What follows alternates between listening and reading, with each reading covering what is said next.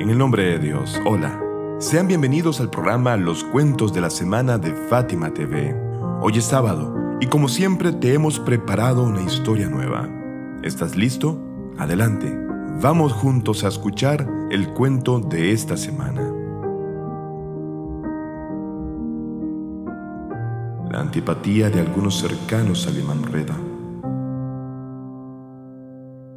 Pasaban ya unos cuantos años tras el martirio del imán Rida en Irán, cuando mientras yo estaba sentado en la mezquita del profeta, que la paz de Dios sea sobre él y su descendencia purificada, en la ciudad de Medina, cuando me percaté de un anciano el cual estaba rodeado por un grupo de personas, llamándome la atención el hecho.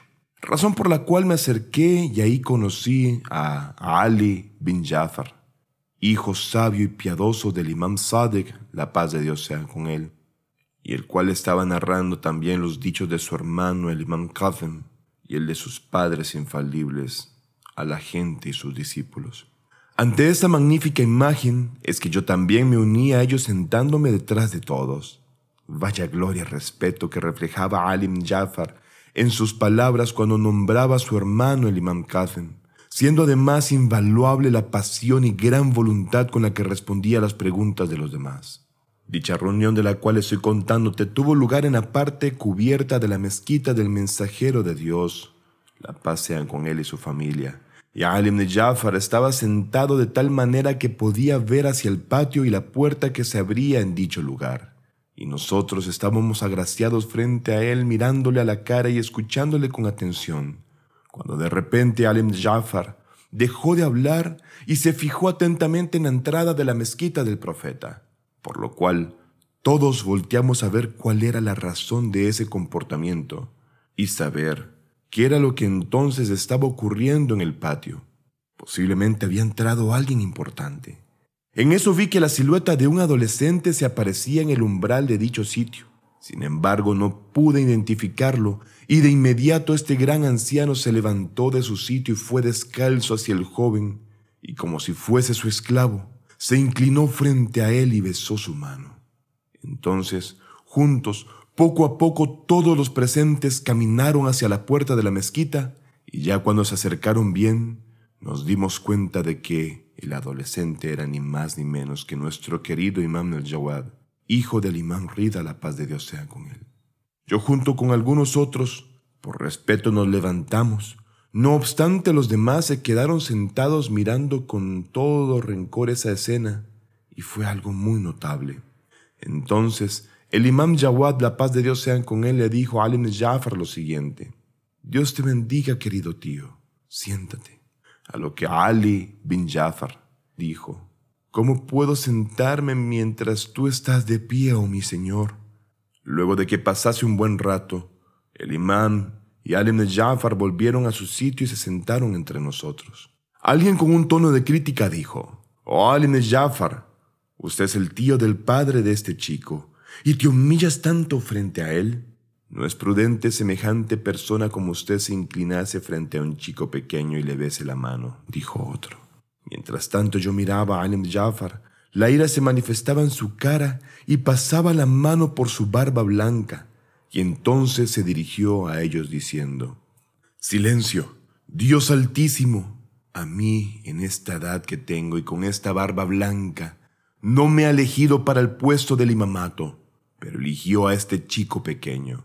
Y ahora que él está en este puesto, ¿cómo puedo negar su mérito y superioridad? Yo me considero su siervo obediente. Alim Jafar siempre actuaba así. En cada reunión o en grupo de gente, a través de su palabra o acto, hacía entender a las personas que el noveno imán de los chiitas era ese joven adolescente. A veces, ante todo el mundo arreglaba los zapatos del imán al-Jawad y en algunas otras con pruebas claras respondía a los que negaban el imamato del imán al-Jawad por su edad. Y es que sí, el imam al tras el martirio de su padre, el imam Ruid salam. Teniendo tan solo siete años había sido elegido como el noveno imam, y este asunto había sido la razón por la que algunos de los chiitas o seguidores estuviesen en su contra, en contra de su imamato y abandonasen el camino de la verdad. En ese momento me acordé de la niñez del imam al-Jawad, cuando era tan solo un recién nacido, Su padre, el imán Rida, dos veces viajó al Irán actual por la exigencia de los califas de Bani Abbas. La primera vez fue por la fuerza del nefasto califa Harun al-Rashid, uno de los más crueles y bárbaros califas de la dinastía Bani Abbas, quien mandase capturar al imán al-Qasim y luego lo mantuvo en las cárceles unos 14 años, y quien luego acabase con su vida envenenándolo. En este primer viaje, el único hijo en aquel entonces del imán Rida, llamado Hussein, le acompañaba. Pero ese chico enfermó y murió cerca de la ciudad de Kazwin, en el centro de Persia. Tras esta tragedia estábamos seguros de que ya no tendría otro hijo varón y sus seguidores se preguntaban entonces quién iba a ser el siguiente imán, hasta el punto de que algunos que no tenían una fuerte fe y otros, por otras intenciones mundanales, empezaron a rechazar incluso el imamato del mismo Imam Rida. Sin embargo, otros, quienes tenían mucha fe en las palabras del profeta Muhammad, la paz de Dios sea con él y su familia, ya sabían con certeza que el siguiente imam, sin duda, iba a ser algún hijo del imam Rida. Unos pocos años más tarde, se expandió la noticia de que le había nacido un varón llamado Muhammad ibn Ali, el cual su apodo era Jawad y también Abel Jafar. Este bendito niño tuvo una diferencia en el aspecto con los otros imames que causó algunos rechazos y críticas por parte de algunos de los chiitas, incluso algunos de los hermanos y tíos del imam Rida, menudos cercanos que le molestaron mucho negando que el imam al-Jawad fuese su hijo, hijo del imam Rida. Yo me acordé de una conversación entre Ali Jafar, el tío fiel del imam Rida, y otro tipo de los de Bani Hashim llamado Hassan que le dijo a Ali ibn Jafar, de verdad que Dios ayudó a Abul Hassan al-Rida. Sí, juro por Allah, incluso algunos de sus hermanos llegaron a comportarse de la peor manera, dijo Hassan. Y algunos de nosotros, sus tíos, también le hemos hecho mal, dijo Ali ibn Jafar apenado.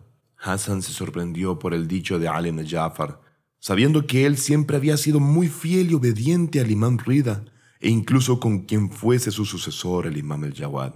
Así que le preguntó, ¿pero qué han hecho ustedes? Así que Ali ibn Jafar empezó a contarle el suceso.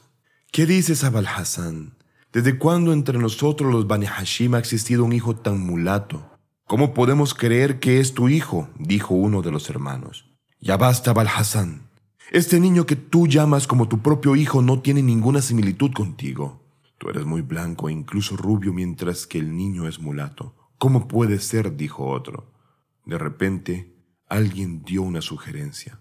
Abal Hassan, tú eres un imam y sucesor del profeta Muhammad y actúas según la actitud del profeta. Todos nosotros sabemos que el profeta Muhammad en algunos casos sentenció según el dictamen de los fisonomistas profesionales en rastreo de las huellas. Y así algunos dieron apoyo a esa idea propuesta, así que dijo el imam al-Bahassan, pues llama a algunos de estos expertos para que arbitren entre nosotros en este caso. Una tristeza tremenda subió por el rostro del imán Rida, quien pasó un tiempo en silencio y al final replicó. Este niño es mi hijo, y no hay duda en eso. Entonces yo no traeré a nadie para que demuestre eso o lo contrario. Ustedes si quieren llamen a los que quieran. El imán Rida la pasea con él. Cuando vio que ellos estaban decididos para traer a algunos fisonomistas, les dio el permiso diciendo, Ustedes no expongan la razón por la cual les han llamado, para que así la meta deseada se cumpla. Háganlo. No obstante, invítelos por un asunto normal o un banquete. Los fisonomistas no eran de la ciudad de Medina, así que fueron invitados formalmente sin decirles por cuál objetivo fueron invitados. Y cuando llegaron fueron a casa de uno de los hermanos hasta el día del banquete. Y en aquel día junto con su anfitrión llegaron a un jardín donde tuvo lugar esa reunión. Llegado el día de la reunión, estábamos sentados todos en el jardín, pero el imán Rida no estuvo presente, puesto que algunos de sus hermanos le ofrecieron ponerse una ropa humilde de lana con una gorra igual hecha de lana, y le impusieron llevar una pala para camuflarlo y que los fisonomistas no se fijasen en él. Abal Hassan Tú te vas entre las datileras como si fueses jardinero de este jardín y no te quedarás entre nosotros. Incluso algunos de sus hermanos querían dejarle su apoyo por completo. Y realmente me dolía ver tanta soledad y traición que caía sobre el imán. Al fin, los fisonomistas llegaron. Después de un tiempo de estar servidos, trajeron al bebé. De reojo miraba el imán Rida, quien apenas no miró a los recién llegados y seguía trabajando.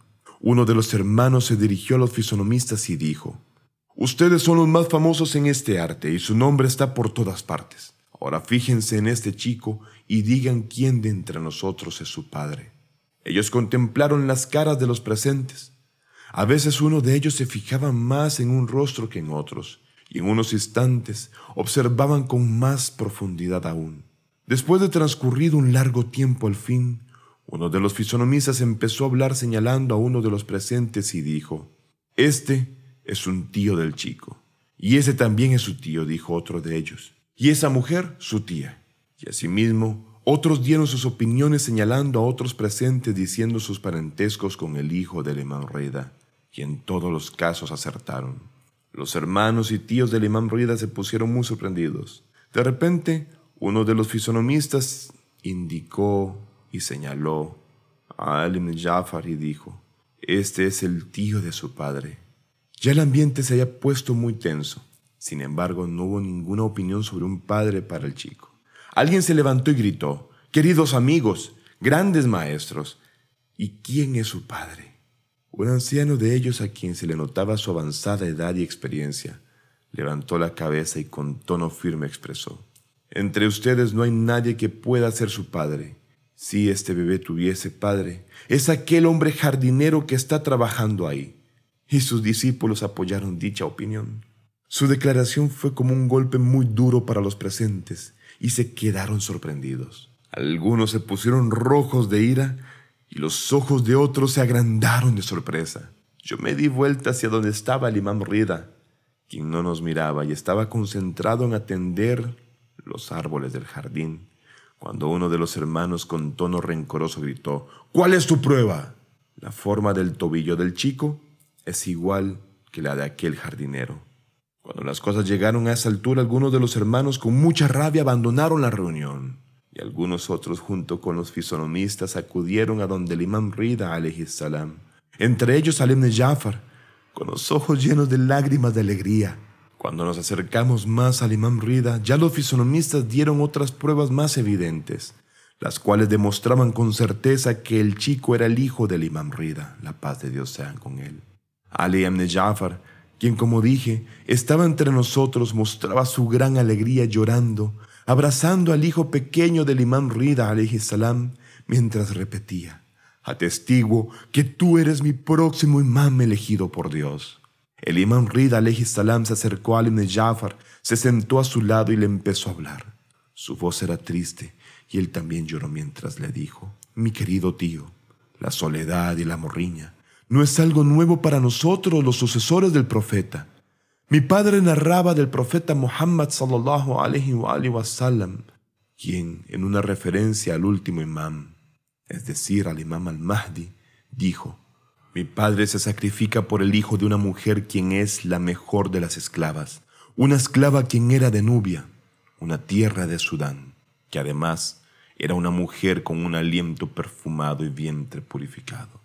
Y el profeta siguió diciendo, Malditos sean aquellas personas de la dinastía de Bani Abbas, el hijo de aquella mujer de Nubia. Cuando llegue el momento de su aparición, durante muchos años y meses y días luchará contra ellos y les destruirá. Y a pesar de este poder que tiene ese hombre que ha de venir, será un forastero solitario tal como su padre y sus antepasados, quienes todos en la soledad martirizaron, y él mismo tendrá una ocultación tan larga hasta que la gente se desespere de su ocultación, y dirán que si fuese que realmente está vivo, o que si ya tal vez ha venido, y afirmarán también que está muerto o ha sido asesinado, y lo borrarán de su memoria. Este hombre ciertamente será de mis descendientes, no más.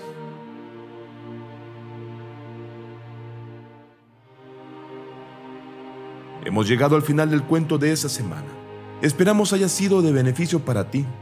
Esperamos juntos un nuevo sábado para poder así traerte una nueva y fascinante historia cargada de saberes que iluminan el alma y enriquecen el conocimiento. No me voy sin antes rogar a Dios Todopoderoso te otorgue a ti y a tus seres queridos lo mejor de esta y la otra vida. Por favor, cuídate y hasta pronto.